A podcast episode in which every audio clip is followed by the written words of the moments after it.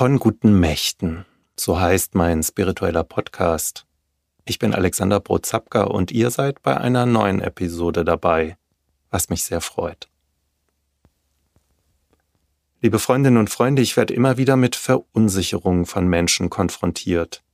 Menschen, die Angst haben, anderen Menschen zu nahe zu treten und sie zu verletzen.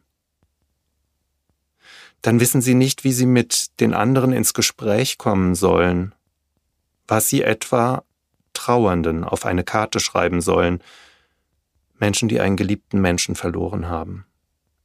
Manchmal zermartern sie sich dann tagelang den Kopf, sind irgendwie mutlos und lassen es lieber am Ende ganz bleiben, um bloß nicht die falschen Worte zu finden. Zu einer meiner Aufgaben zurzeit gehört die Begleitung einer offenen Gruppe, in der sich Frauen, manchmal sind auch Männer dabei, einmal im Monat treffen, Menschen, die ein Kind verloren haben. Manchmal ist das ganz früh passiert und viele aus dem Freundeskreis oder der Familie wussten noch gar nichts von der Schwangerschaft. Einige haben die Schwangerschaft auch beendet, weil ihr Kind eine Behinderung hatte. Manchmal war die so schwerwiegend, dass das Kind ohnehin nicht lebensfähig gewesen wäre. Ich erinnere mich aber auch an eine Frau, die ich besucht habe, die nach einer ganz normal verlaufenden Schwangerschaft zwei Tage vor dem geplanten Kaiserschnitt gemerkt hat, dass ihr Kind sich nicht mehr bewegt. Sie musste es schließlich still, also tot, zur Welt bringen. Oder auch ein Ehepaar, das seinen Sohn wenige Wochen alt durch den sogenannten plötzlichen Kindstod verloren hat. Was sagt man in einer solchen Situation? Wie finde ich da die richtigen Worte als Familienangehöriger, als Freund oder vielleicht als Nachbar? In der Gruppe mit Eltern stillgeborener Kinder kommen wir immer wieder an diesen Punkt, in dem es darum geht, wie die Umgebung auf den Verlust reagiert. Ich erinnere mich an eine Mutter, die sehr früh in der Schwangerschaft ihr Kind verloren hat, und sie hat damit gehadert, dass niemand wirklich Notiz davon genommen hat und alle so getan haben, als ginge das Leben ganz normal weiter.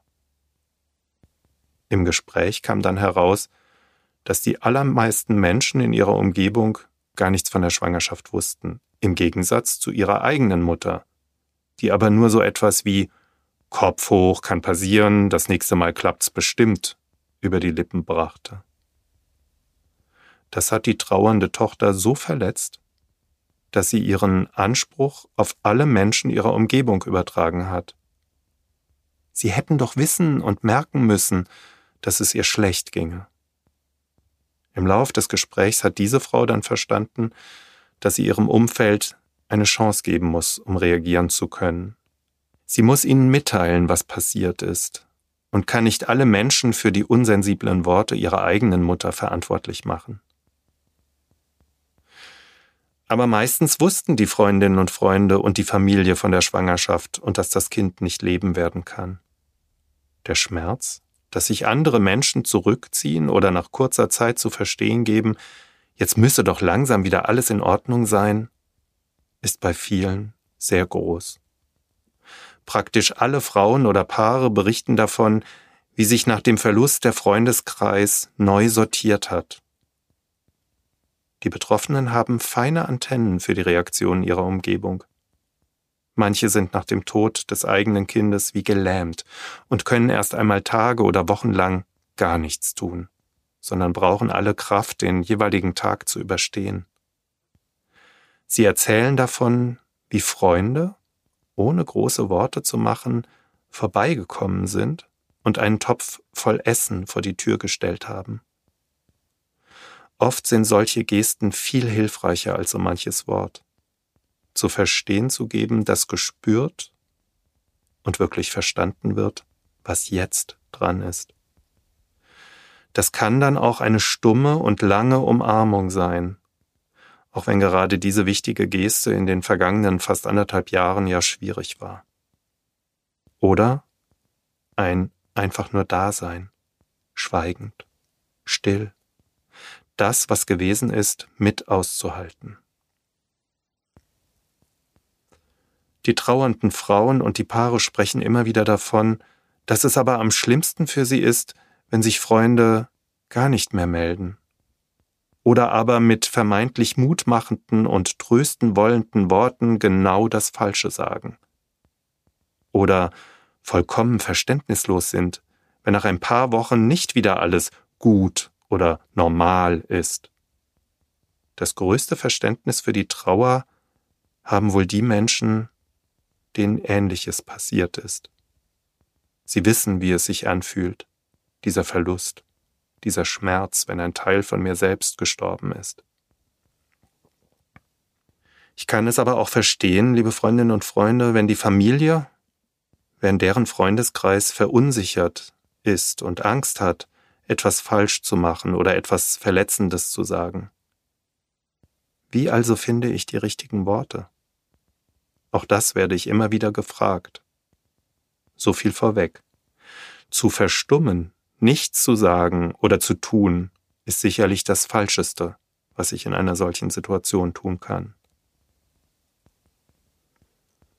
Ich erzähle gerne folgende biblische Heilungsgeschichte vom blinden Bartimäus. Der nämlich schreit aus Leibeskräften, als er hört, dass Jesus in der Nähe ist. Er schreit seinen ganzen Schmerz gleichsam aus seiner Seele heraus. In unserer Gruppe von Frauen und Paaren stillgeborener Kinder, da höre ich auch solche Schreie, wenn sie auch oft ganz stumm sind. Es sind Schreie aus tiefster Seele. Und auch in der biblischen Geschichte gibt es, wie im Umfeld der betroffenen Frauen und Paare, diejenigen, die Bartimäus anherrschen, er möge schweigen, er möge sich normal verhalten. Jesus aber hört das Schreien und reagiert. Aber nicht so, wie es viele jetzt vielleicht erwarten würden, indem er dem blinden Bartimäus die Hände auflegt und ihn von seiner Blindheit befreit, also sofort ins Handeln übergeht. Als Bartimäus schließlich vor Jesus steht, stellt dieser ihm vielmehr eine Frage. Was willst du, dass ich für dich tun soll? Liebe Freundinnen und Freunde, wenn ich nicht weiß, was ich sagen soll, in einer für mich schweren und belastenden Situation, wie ich handeln, was ich tun soll, ich kann doch immer fragen. Denn natürlich weiß ich häufig gar nicht, was die oder der andere wirklich will. Leidet dieser Bartimäus denn wirklich an seiner Blindheit? Oder will er vielleicht einfach nur mal in den Arm genommen werden? Jesu Nachfrage jedenfalls eröffnet Räume und schlägt Türen nicht zu. Wenn euch, liebe Freundinnen und Freunde, einmal schwere Situationen begegnen, dann möchte ich euch ermuntern, mit dieser biblischen Geschichte im Hintergrund nachzufragen. Was willst du, dass ich jetzt für dich tue? Was brauchst du? Was ist für dich hilfreich? Und, wenn keine Worte über die Lippen kommen, einfach stumm da sein und da bleiben und vielleicht auch irgendwann fragen, ob das okay ist oder sagen, dass du jetzt gehst, wenn du spürst, dass es nun genug für dich selbst ist.